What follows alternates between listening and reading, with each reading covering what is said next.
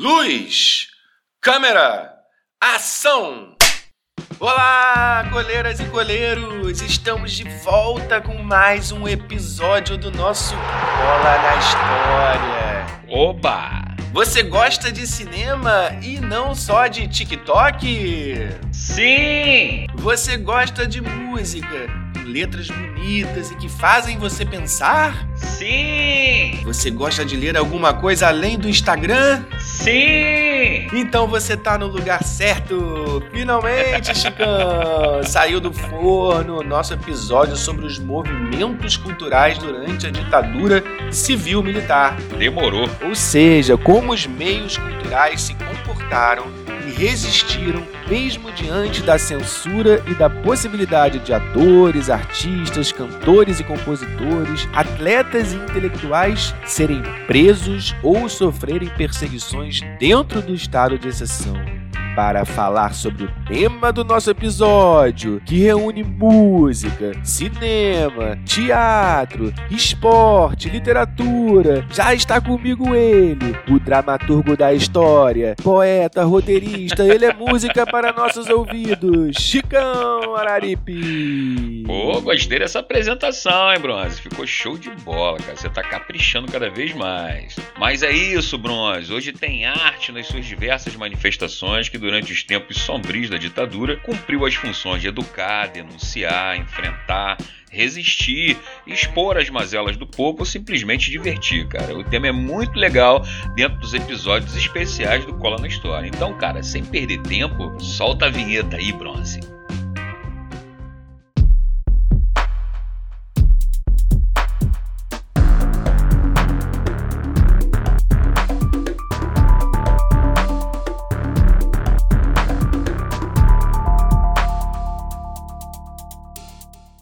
Chicão, episódio longo, né? Afinal de contas, 21 anos de ditadura, né? E assim, conforme a liberdade vai sendo tolhida, né, os artistas parece que vão ficando cada vez mais criativos. Falar de cultura, dos movimentos culturais, da arte que subverte, que enfrenta, que encontra meios de expressão a regimes autoritários é sempre muito bom. Em todos os segmentos se enfrentou o regime se driblou a censura tornando-se a arte sempre um meio eficiente e contundente de oposição ao regime. E no Brasil, os artistas estavam inspirados, né, Chicão? É verdade, cara. Diante de muita coisa que a gente tem para falar, eu confesso, eu nem sei por onde começar, Chicão. Você tem alguma sugestão? Para marcar nosso encontro, Bronze, que tá um cineminha, amigo. Boa ideia, Chicão. Muita coisa começou com um inocente cineminha, o que não é o caso da produção brasileira nos anos da ditadura que de inocente não tinha nada. O cinema teve uma grande e diversificada produção durante o período militar, passando desde as chanchadas, que no período incorporaram o erotismo, até o cinema mais intelectualizado. E com um grande paradoxo, né, Bronze? A partir da década de 70, quando a ditadura criou a Embrafilme, esse órgão ficou voltado para o fomento do cinema brasileiro. E aí veja só, né, cara? O mesmo regime que censurava era o mesmo regime que criava meios para investimento nas produções. Mas fazendo um histórico aí da, da sétima arte, quando o golpe militar aconteceu, o cinema novo, cara, viveu o seu período mais criativo. Essa corrente, cara, que surgiu ainda na década de 50, com o filme Rio 40 Graus, trazia temáticas sociais, chocando o grande público sudestino da classe média, com problemas no Brasil, né? A miséria brasileira do campo, das favelas, nas grandes cidades. Legal, era um cinema autoral, de diretor, com baixo orçamento, inspirado no cinema italiano e francês da época. E dessa forma se distanciando das produções de Hollywood. O slogan era uma câmera na mão, uma ideia na cabeça. Esse slogan impulsionou as produções que, na década de 1960, consagraram alguns diretores e filmes. Né, Chico? O cinema novo, cara, buscava uma assinatura para o cinema brasileiro, um cinema típico produzido no Brasil, né? E até 67 produziu-se bastante dentro da perspectiva cinema novista. O principal dos diretores dessa corrente, cara, sem dúvidas, é o Glauber Rocha, né? Diretor de Deus e o Diabo na Terra do Sol, Barra Vento, Terra em Transe, O Dragão da Maldade contra o Santo Guerreiro, enfim, cara. Olha aqui, Braulio Pedroso, 10% do povo brasileiro, entendeu? É que come feijão, não é dentre 10 brasileiros, todos comem feijão, não. A sua novela é uma porcaria, eu gosto de você, mas isso é que é a vergonha nacional. Então que essas máscaras no Kabuki, Bertold Brecht, My Rose, José Celso Martins, Teatro Total e Livre, seja realmente o signo de uma cultura livre e aberta no Brasil. Não é como disse o Ferreira Goulart na revista Veja semana passada, que os intelectuais têm que se organizar para tratar com o poder. O Goulart quer botar poesia no sindicato. O sindicato é lugar para Lula, o verdadeiro líder popular do Brasil. Os poetas, aliás, devem sair dos sindicatos e das fórmulas sonetísticas e artísticas para criar uma arte livre. Saravá, José Celso, liberdade para a arte em todos os sentidos, inclusive nomeando grandes artistas para dirigir Funarte, SNT, teatro, porque a arte livre é a arte brasileira. E a Manuele e o Último Tangue de Paris não são obras de arte, não são apenas filmes pornográficos. Boa noite e as crianças brasileiras não devem ver Super-Homem. Cosino Severino, a imagem do povo brasileiro. Outros destaques como diretores foram Rui Guerra com filmes Fuzis, Nelson Pereira dos Santos com Vidas Secas, Paulo César Sarraceni com O Desafio. Outros cineastas jovens que começaram no período influenciados pelo cinema novismo ganharam destaque também, como Cacá Diegues, Leon Risman, Joaquim Pedro de Andrade, Gustavo Dal, Sérgio Ricardo, Luiz Carlos Barreto, Davi Neves, Arnaldo Jabor, só para citar alguns, né, meu canal, e sublinhar a importância desse movimento, um cinema novo que durou até 67, ano de lançamento do filme Terra em Trânsito. Filme, aliás, que o Glauber Rocha não foi bem recebido e interpretado pelo grupo do cinema novo e pela esquerda brasileira. Havia uma perseguição em torno dos caras que não rezavam pela cartilha ali, né, meu camarada? Tempos de, difíceis, né, Chicão, de patrulhamento ideológico. É verdade, cara. O Glauber foi acusado de se endireitar e se conformar conformar com a ditadura. Mas então, a partir de novas linguagens do cinema apareceram como, por exemplo, também o cinema marginal, linguagem que surgiu a partir do fim dos anos 60 com o lançamento de O Bandido da Luz Vermelha de Rogério Scanzerla e Matou a Família e Foi ao Cinema de Francisco, quer dizer, não, de Júlio Bressani. Aliás, que essa esse filme ganhou uma música depois, uma versão gravada pelo Lobão, né, cara? Matou a família e foi ao cinema. pois é, cara, nessa nova linguagem, tida como marginal, os personagens principais não eram mais o sertanejo abnegado, o guerrilheiro ideológico ou o operário consciente, cara mas era o fora da lei, o trambiqueiro, o social, o cara que não respeitava nenhuma regra social e que vivia numa sociedade brutalizada pelo regime ditatorial. Daí, né, meu camarada, o nome, cinema marginal. Cinema marginal. É verdade, cara. Mas os precursores do cinema novo, que rejeitavam tanto o cinema comercial quanto a desilusão do cinema marginal, buscaram criar novas linguagens que rompessem com a bolha da inteligência e atingissem o grande público. Alguns filmes, cara, são muito importantes dessa estética no início dos anos 70, cara. Vamos lá então. Estamos falando de Macunaíma, de João Pedro de Andrade, e como Era Gostoso Meu Francês, de Nelson Pereira dos Santos, lançado em 1971. Nesse filme aí, o Nelson ele revisita aquela antropofagia do modernismo com ironia e bom humor.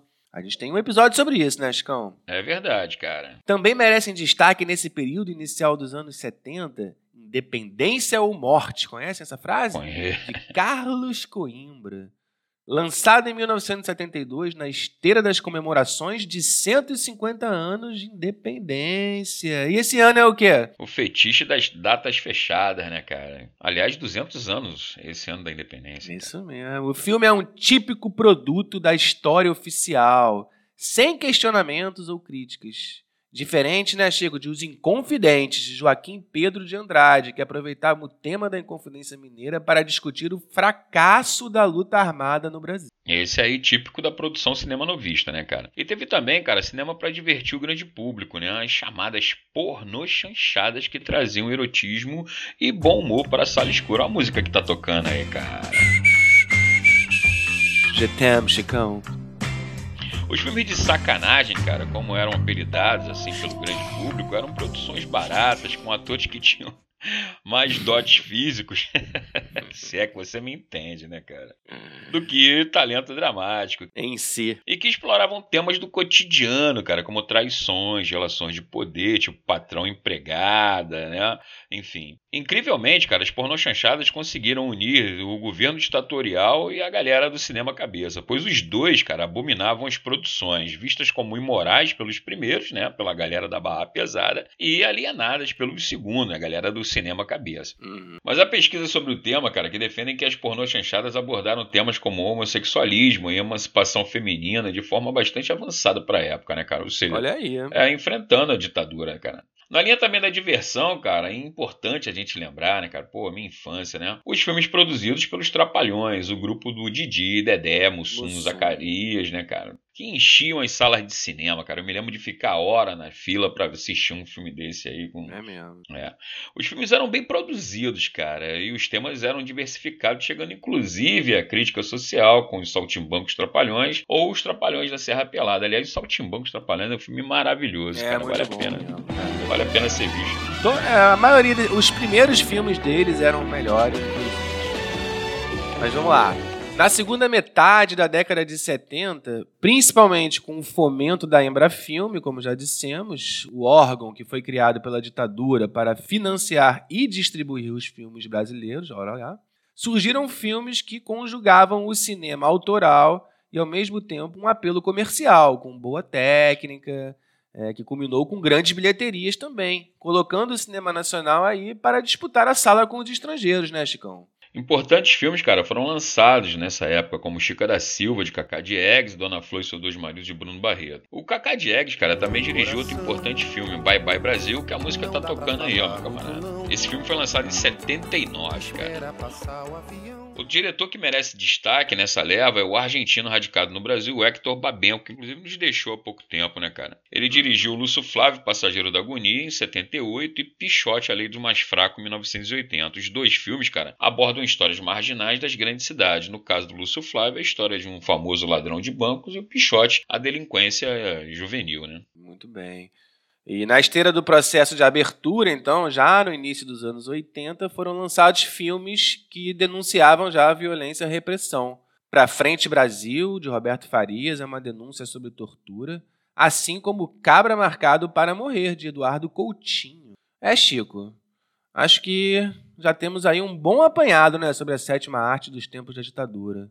Já podemos agora falar um pouco sobre a arte direta do ator com o público, né, o teatro que foi tão combativo como outras formas de arte e criativo também. Perfeito, Bronze. A linguagem teatral, cara, que já vinha experimentando novas formas de montagem de peças desde a década de 1950, né? E início dos anos 60, principalmente com os CPCs da UNE, os Centros Populares de Cultura. Pós-golpe, cara, essa experiência resultou no espetáculo Opinião, dirigido pelo Augusto Boal e que tinha no elenco Nara Leão, depois substituída por Maria Bethânia, Zé Quete, João do Vale, principalmente, né? O espetáculo que basicamente interagia diretamente com o público, mesclava números musicais com texto que expunha as mazelas do país. Também em 65 estreou o espetáculo Liberdade de Liberdade, escrito por Milô Fernandes e Flávio Rangel, produzido em conjunto pelos grupos Opinião e Arena. Outros grupos, como Oficina, tanto em São Paulo como no Rio de Janeiro, montaram espetáculos que quebravam a barreira entre público e ator, buscando a interação realista com o público. Um desses espetáculos emblemáticos, cara, é O Rei da Vela, dirigido pelo José Carlos Martinez. Outra peça escrita por Chico Buarque, né, a famosa Roda Viva, montada em 1968, teve grande sucesso e sofreu também com ato de violência, quando o grupo intitulado CCC, né,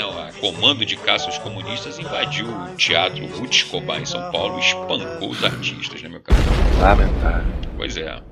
Depois do AI-5, cara, atores e diretores como José Celso Martinez e o próprio Augusto Boal partiram para o exílio, né? Fora do país, o Boal criou o um método de teatro conhecido como teatro oprimido, que na verdade retomava as formas de fazer teatro junto com as ligas camponesas e com os CPCs da Uni, como forma de democratizar a produção teatral no período, cara. Muito bem, né? E não é o nome do teatro do oprimido também não é à toa, né? Vamos vemos aí a influência do educador Paulo Freire aí, né, que estava com seu livro já lançado. Verdade. Na década de 70, novos grupos e novas montagens tiveram destaque, não sem a repressão e a violência do Estado entrarem em cena.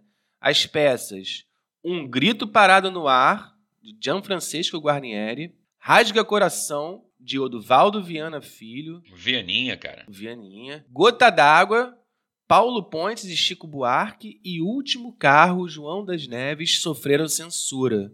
Você já vê também aí, né, o Francisco Araripe, o Francisco Buarque aí também, já com um papel importante em diversas áreas, não só na música, né? Verdade, meu camarada. Já citamos aqui Roda Viva, né? Mas para o fim da década, grupos importantes também surgiram, como o Ornitorrinco e o famoso Asdrubal trouxe o trombone. Grupos que faziam do humor palco de resistência. Aliás, o Asdrubal lançou muitos atores que até hoje fazem parte aí da, da cena, né? Como Regina Casé, Luiz Fernando Guimarães. Evandro Mesquita na música, né? Evandro Mesquita, né, cara? E tantos outros atores aí que agora a gente não, não tá lembrando especificamente, né, cara? Foi é. mal aí. Bom, mas aproveitando aí a deixa, né? Falando de teatro, e pegamos o Asdrubal, que tinha também um, um viés cômico, né? Fala um pouquinho aí também de como é que o humor aí trabalhou e apareceu na ditadura, Chicão. Cara, o humor sempre foi uma forma de resistência grande com relação aos regimes ditatoriais. Já dizia o Hitler que, além de matar judeus e todas as raças que ele considerava inferiores, os próximos a serem mortos seriam os humoristas, né? Porque os o cara. É, o ditador odeia humor, né, cara? Não adianta. Ditador é mal-humorado. Já nasceu assim, né, meu camarada? E com relação a isso, cara, acaba a gente lembrar o papel das charges, né? Chargistas famosos do período utilizavam exatamente como meio de combate a esse processo. Cabe a gente lembrar aqui de desenhistas famosos que usaram da sua arte para simplesmente se contrapor ao regime. Né? Milo Fernandes, Cláudio, Fortuna, uh, Jaguar. Pô, tô lembrando aqui um monte, cara. Você lembra de algum mais, meu camarada? Enfio. Juarez Machado. Enfio, né, cara, que criou personagem. Redi. Enfim, cara, o próprio Ziraldo, né? Angeli. Como esquecer Angeli, né, cara? Pô, muitas pessoas, né, muitos críticos ao regime usaram de sua arte para fazer essa crítica. Também vale mencionar, cara, nesse período, o semanário, o jornal semanário que mesclava contra a cultura e humor o famoso Pasquim, na qual escreviam pessoas muito importantes do jornalismo, né, com textos críticos. O Pasquim, cara, ele passou desde o final da década de 60 até a década de 80 com publicações semanais e era um jornal muito apreciado pelo, pelo público que queria comprar algo da cultura e do humor naquele momento, né, cara? Sempre com críticas contundentes à ditadura militar. E as entrevistas eram demais, né, Chicão? E hoje são fonte, né, muito importante para uh, quem quer pesquisar o período da ditadura militar. Legal, bacana. E no setor da produção artística, Chicão, o inconformismo com o regime ditatorial e, ao mesmo tempo, os reduzidos espaços que eles tinham para suas exposições, levou os autores né, a buscar novas formas de produzir arte que chegassem até o grande público, né? o jeitinho brasileiro, no bom sentido, né? a criatividade brasileira. Pinturas, esculturas já não reduziam o campo de atuação desses artistas que buscavam a liberdade de produção e o experimentalismo, sem se preocupar com a objetividade da mensagem. Aí, Nescão, dessa forma, pichações, instalações, panfletos, bandeiras, cartazes, fotografia, encenações, tudo estava valendo. Todos os espaços poderiam sofrer as intervenções artísticas, por que não? Que se confrontavam com o conservadorismo e aquela caretice chata do período. O lance realmente era Bronze. Nomes importantes como Hélio Oiticica, Cildo Meirelles, Rubens Gershman, Carlos Vergara, Antônio Dias, Lígia Clark, Van Serpa, Carlos Zílio, Lígia Pape, entre outros, né, cara, que produziram arte e imprimiram uma guerrilha artística contra o conservadorismo e assim nasceram obras antológicas até hoje inspiradoras, cara. Nesse sentido, cara, podemos citar a obra do Hélio Oiticica, que realmente foi um, um divisor de águas, né? Em 60 67 ele lançou uma exposição intitulada Nova Objetividade Brasileira, na qual se destacavam os parangolés, que eram capas que o espectador podia vestir e que se fundiam aos movimentos do corpo, ou a obra Tropicália Penetrável, que era uma instalação feita em madeira sem teto que imitava o cenário de uma favela na qual o espectador caminhava pelos seus corredores, dando ao final com uma televisão ligada o tempo inteiro. Estas obras do Oiticica, cara, influenciaram o movimento musical tropical, bem como os filmes Macunaíma e como era gostoso o meu francês. Né? E em 68 ele lança o mesmo Oiticica, ele lança a famosa bandeira poema Seja Marginal, Seja Herói. Famosa, né? É, um slogan, né? A qual estampava o bandido cara de cavalo, morto em confronto com a ditadura, sobre um pano vermelho. Cildo Meirelles ousou ao carimbar uma nota de um cruzeiro com a inscrição Quem matou Herzog? Aliás, cara, essa obra foi revisitada quando, no tempo presente, né, carimbou-se uma nota de, as notas de dois reais com a inscrição Quem matou Marielle. Mas, de maneira geral, cara, as artes foram afetadas pela ditadura e muitos artistas tiveram que partir para o exílio. E as vanguardas acabaram no gosto burguês, né? O que para transgressão é a morte, né, meu camarada? É verdade. Importante frisar que as linguagens artísticas dialogavam e acabavam uma influenciando a outra, claro. Como no caso da música, né, Chicão? Ao longo do período ditatorial, a música brasileira experimentou uma grande e diversificada produção. Era preciso ser criativo para driblar a censura. Olha! E as letras acabaram se transformando em uma rede de recados e denúncias. Era preciso estar atento e forte para curtir este barato total com as pessoas da sala de jantar preocupadas em nascer mas a esperança equilibrista de bêbado, trajando luto, sabe que chega a roda viva e carrega o destino para lá.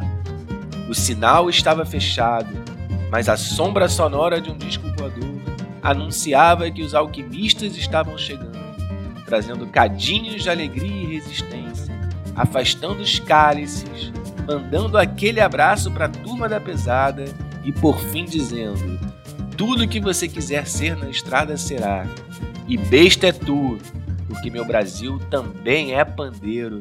Que lindo esse parágrafo, hein, Chicão? Pô, ficou bonito, hein, Bronze? Corta e cola da internet? Tupi e cola? De tudo se fazia canção, meu camarada. Era um grito de alerta. O roteirista é bom, cara. É, tô, porra. Eu fiquei emocionado, eu vou enquadrar essa parte aqui. Mas quando veio o golpe de 64, cara, a bossa nova era o ritmo que tornou o Brasil conhecido mundo afora, né, cara? Em 65 surgiu um programa na TV Record que reuniu Roberto Carlos, Erasmo Carlos e Vanderlei como artistas principais, cantando músicas que falavam sobre festa, carro, amores juvenis. Olha, cara, não era o sertanejo, sertanejo universitário, não, cara. É. Vai falar mal do rei aqui, não, hein, cara. Pois é, bebedeira, né? Meu camaro amarelo. Não era nada disso, cara, mas era parecido, cara. Muitas dessas músicas, cara, eram versões do rock internacional. Explodia assim, meu camarada, o movimento Jovem Guarda que durou de 65 até 1968, meu camarada. Que foi um estouro, né? O ritmo era o iê, iê, iê. E acertou em cheio a galera não politizada, Chicão, né? Criou então aí, já viu, né? Uma divisão entre os bossa novistas e os cabeludos alienados de calça-boca de sino da Jovem Guarda, que para eles imitavam o imperialismo e dessa forma, para muitos, ajudavam a encobrir a violência da ditadura.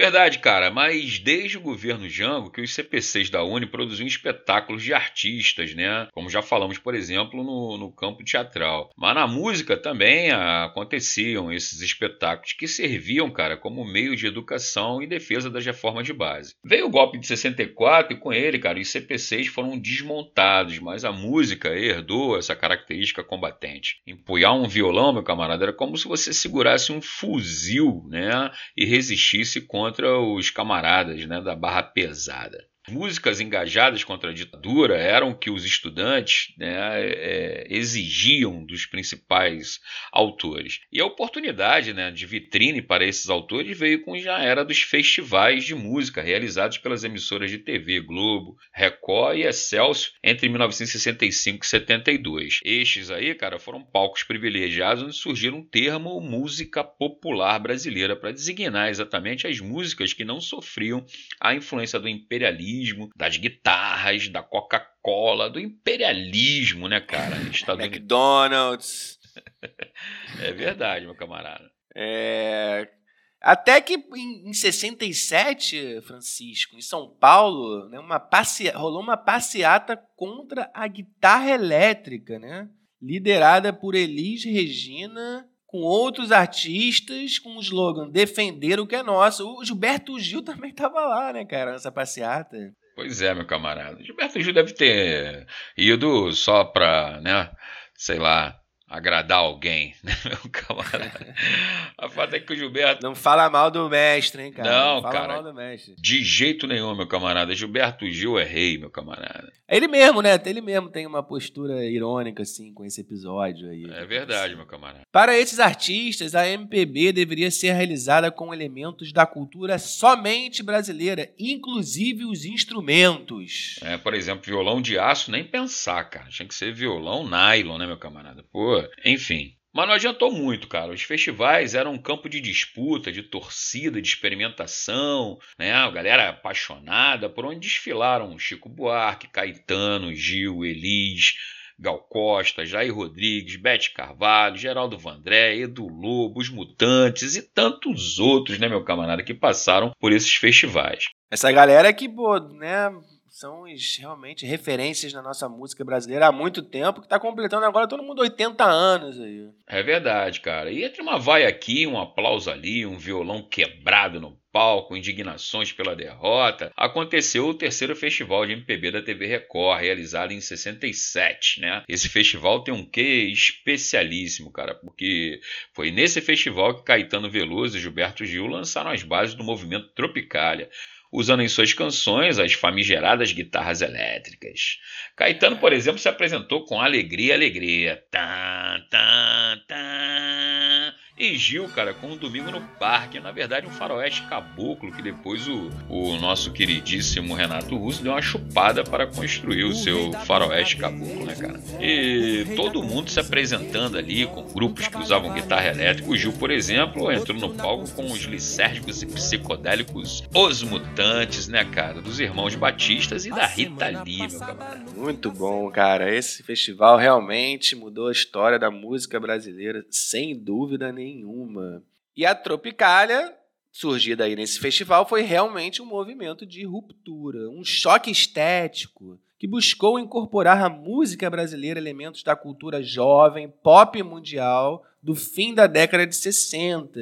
Os Beatles, a psicodelia, Jimi Hendrix, a guitarra, a revisitação ao modernismo brasileiro, Chicão. A contracultura, né, cara? É, unia-se o tradicional às vanguardas, o baião ao samba, o forró e a bossa, com doses de puro rock and roll, que fundiu as cabeças dos mais puristas e tradicionalistas defensores de uma coisa única para a MPB. Rapaz, era muita informação, cara, e muita consistência musical também, né, cara? Em 68 foi lançada a obra coletiva Tropicálias ou Panis et Circenses, né, cara? Até hoje considerado um dos mais importantes discos produzidos no Brasil, cara. O trabalho reunia, além de Gil e Caetano, né, os caras da Tropicália, Tom Zé, Gal Costa, os Mutantes, Nara Leão, os poetas Capinã e Torquato Neto, e junto com a genialidade do Rogério Duprá, meu camarada. Olha aí o Panis, hein? Que era maestro, né? Camarada extremamente criativo.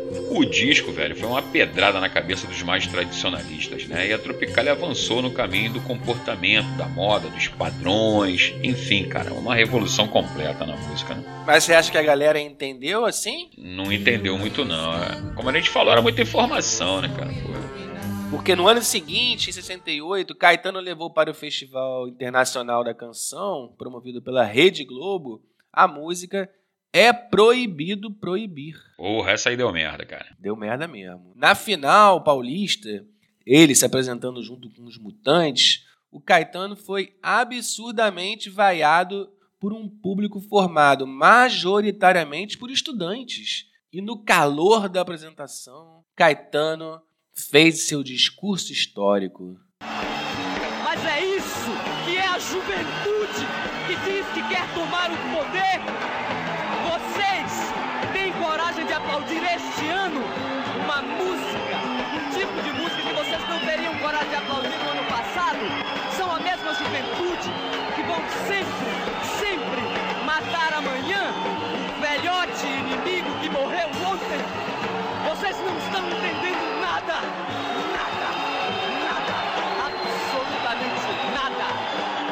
Vocês não estão entendendo nada!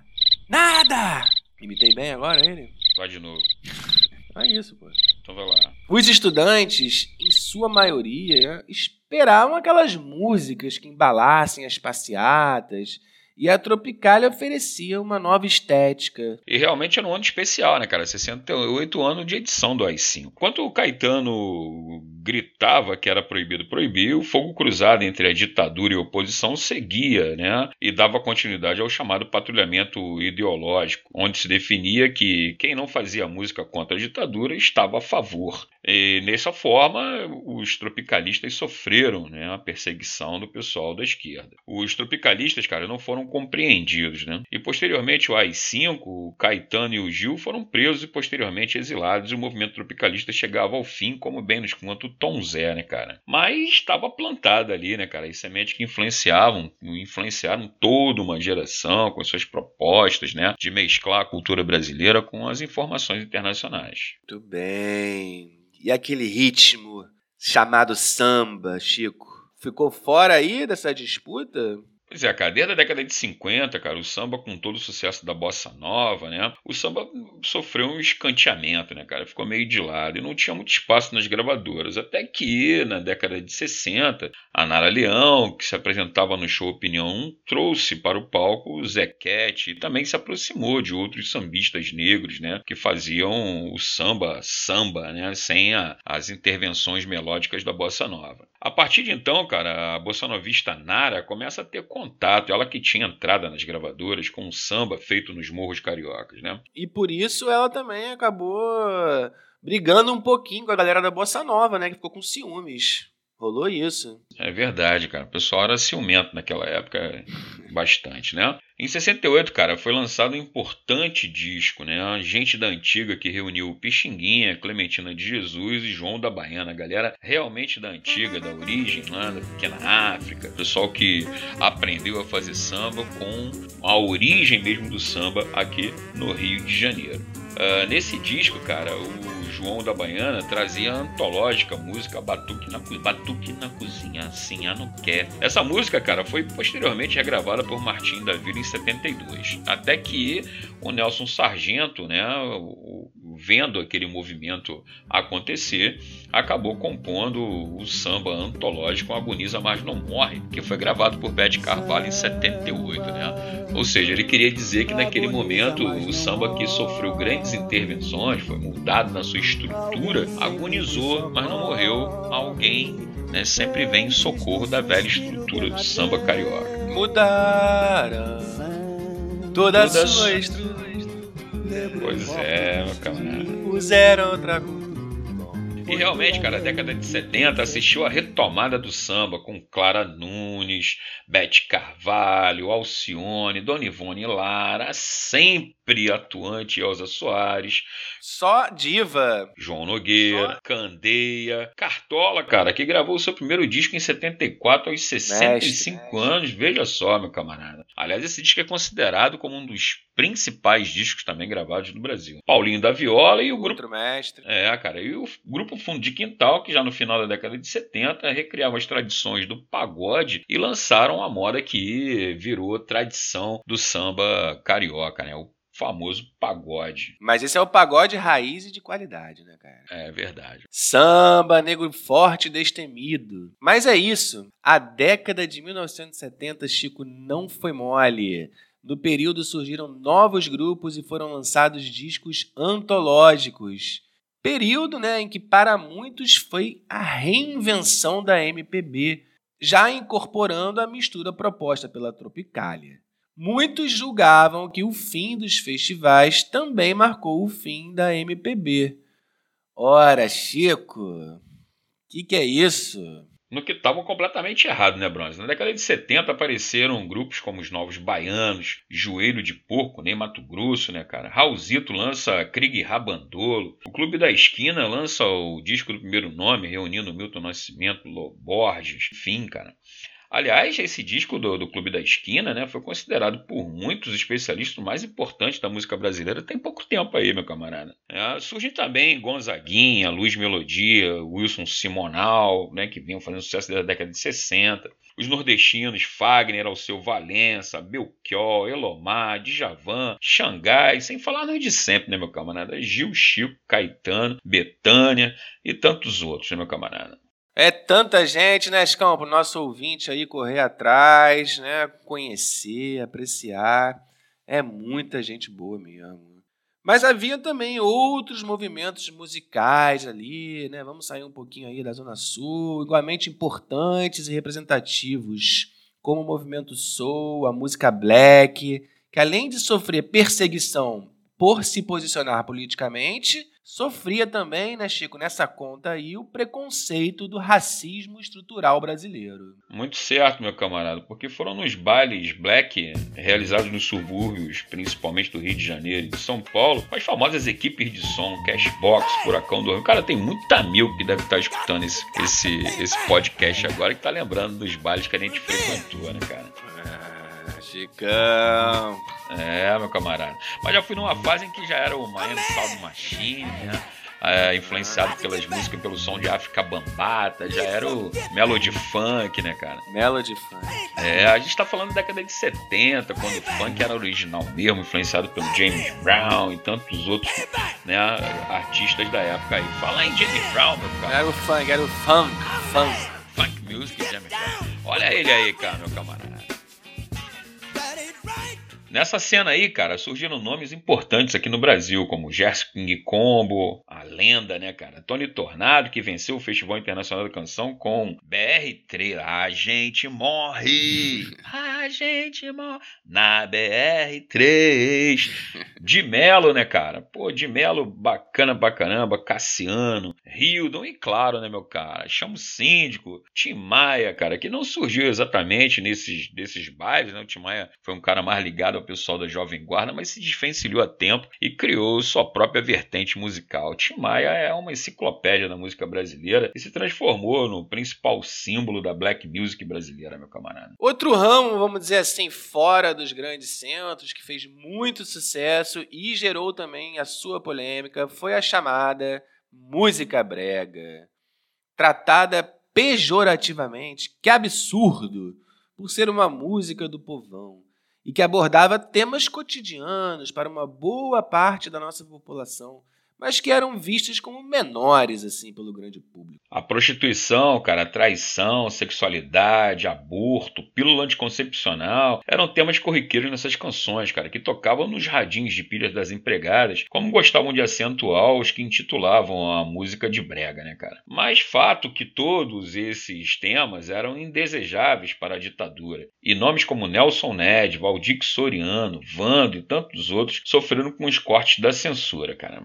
Mas nenhum sofreu mais que o Daí José, cara, um dos cantores mais censurados do Brasil na ditadura, segundo o historiador Paulo César Araújo, autor de Eu Não Sou Cachorro Não, um livro que trata exatamente da censura sobre a música prega. Olha aí a música do Odaí, meu camarada. Pare de tomar a pílula Pare de tomar a pílula. Sucesso! É muito aparato, né, Chicão, pra censurar tanta coisa boa, né? Na época em que o Odaí gravou essa música, em 73, a ditadura fazia uma campanha para frear a natalidade entre os mais pobres, né? O neomalthusianismo. E pílulas anticoncepcionais eram distribuídas nos postos de saúde em todo o Brasil. Aí, cara, vem o Odaí com essa música aí. Pô, pare de tomar a pílula. Aí, meu irmão, não teve jeito, né, cara? Tesoura dele. Mas, Francisco, Chicão, só pra gente fechar um pouquinho esse panorama da música, né? já mais ali para o final da ditadura, no início dos anos 80, já no processo de abertura, um novo movimento ganhou forma.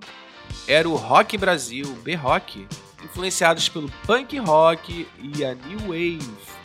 Muitas bandas foram lançadas no período, também com muita qualidade principalmente no, no, em três lugares, né, cara? No Rio de Janeiro, Brasília e São Paulo. Explodiram bandas como Blitz, Paralamas, Barão Vermelho, Titãs, Capital Inicial, RPM, Gangue 90, Plebe Hood, Camisa de Vênus, o Traje a Engenheiros do Havaí e nomes, né, solo como o Lobão e o Lulu Santos, que aliás formavam uma banda, né, junto com o Hit, que era também um cantor que fez muito sucesso na época com Menina Veneno, mundo é pequeno demais.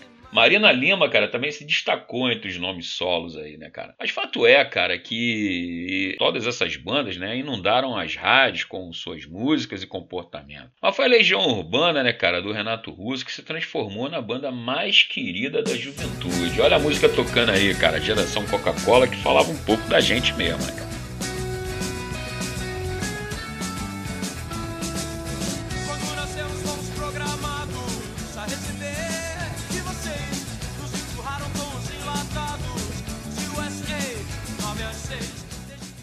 A reboque dessa onda e ao mesmo tempo um influenciador para as mais bandas surgirem né, no Brasil foi o primeiro festival de rock Rock em Rio, que foi um marco também, né? Trouxe grandes estrelas do rock mundial ao Brasil, acho que pela primeira vez. E o Rock em Rio acabou sendo um marco dessa abertura política.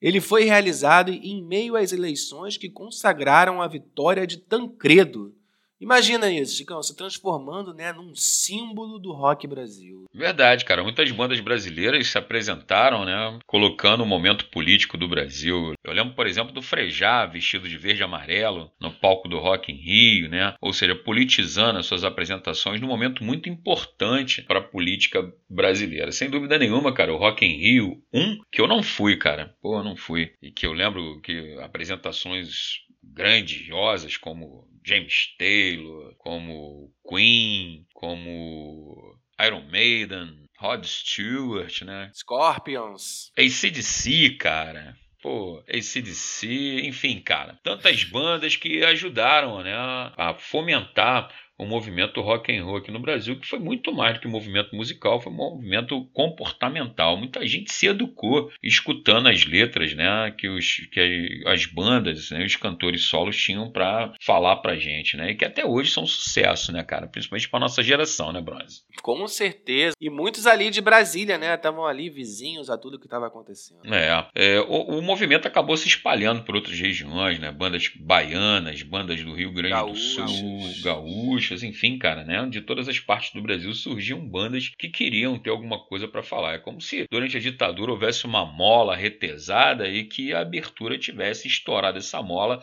abrindo a caixa para todo mundo né, experimentar, falar, fazer som, enfim, cara. Um efeito retardado que aconteceu no Brasil nesse período, já que o movimento punk rock já vinha desde a década de 70 na Inglaterra, nos Estados Unidos e em outros lugares do mundo, né, meu camarada? Eu acho que aí tá tudo aí, Bronze. Cara, tudo não tá, cara. Falta muita coisa, mas já tem muita coisa aí, galera, para vocês é, estudarem um pouco mais, se aprofundarem nesse período através das artes, né? Essa era a nossa intenção, né, Chicão? É isso aí, cara. Fazer um panorama, mas principalmente oferecer é, referências para quem quer saber mais sobre o período que tanto se produziu cultura mesmo debaixo do chicote da ditadura. É importante lembrar que nesse período os artistas, como frisamos no início desse episódio, né, ousaram, resistiram e produziram bastante durante esse período. Chegando alguns críticos a colocarem que até alguns artistas né, perderam muito da sua criatividade depois que a democracia voltou